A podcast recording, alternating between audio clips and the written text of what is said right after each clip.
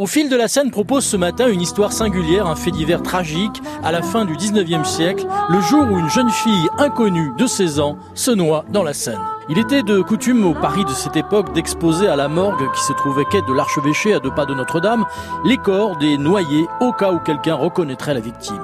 Frappé par un sourire énigmatique et la beauté du visage à tout jamais endormi, un employé de la morgue en fait un moulage, pratique courante au 19e siècle.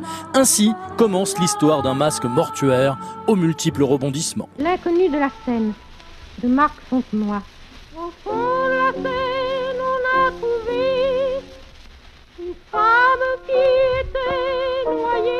La chanteuse et comédienne Agnès Capri immortalise l'inconnu de la scène dans cette chanson réaliste, mais ce sont surtout les surréalistes qui vont s'emparer du phénomène. Mais en plus, c'est un masque mortuaire.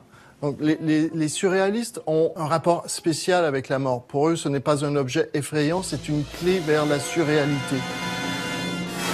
L'atelier Lorenzi à Paris multiplie le masque mortuaire de l'inconnu de la scène, servant d'objet décoratif chez les intellectuels. L'atelier se trouve rue Racine. Louis Aragon est le premier à acquérir un moulage. Dans son livre Aurélien en 1944, il en fait son héroïne. On ne sait rien d'elle, une inconnue qui s'est jetée dans la Seine, une jeune femme. Elle a fermé les yeux sur son secret.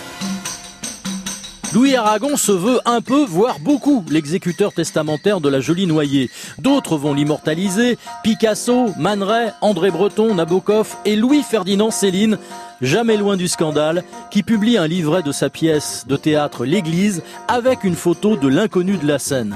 C'en est trop pour Aragon. Quand Aragon a découvert la, la, photo là dans le livre de Céline, il a réagi très très violemment, très très violemment à ce moment-là. Oui, il y a un sentiment de jalousie. Tu t'en vas à la dérive.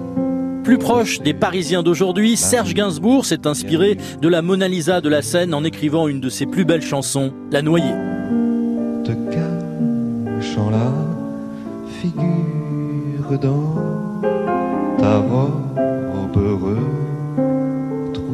L'inconnu de la scène n'est jamais à l'abri d'une postérité totale. Sa figure est devenue le mannequin officiel d'entraînement au premier secours de bouche à bouche et de réanimation cardio-respiratoire. Elle est donc la femme la plus embrassée au monde, sans doute parce que, comme l'a écrit Nabokov, plus blême et ensorcelante de toutes.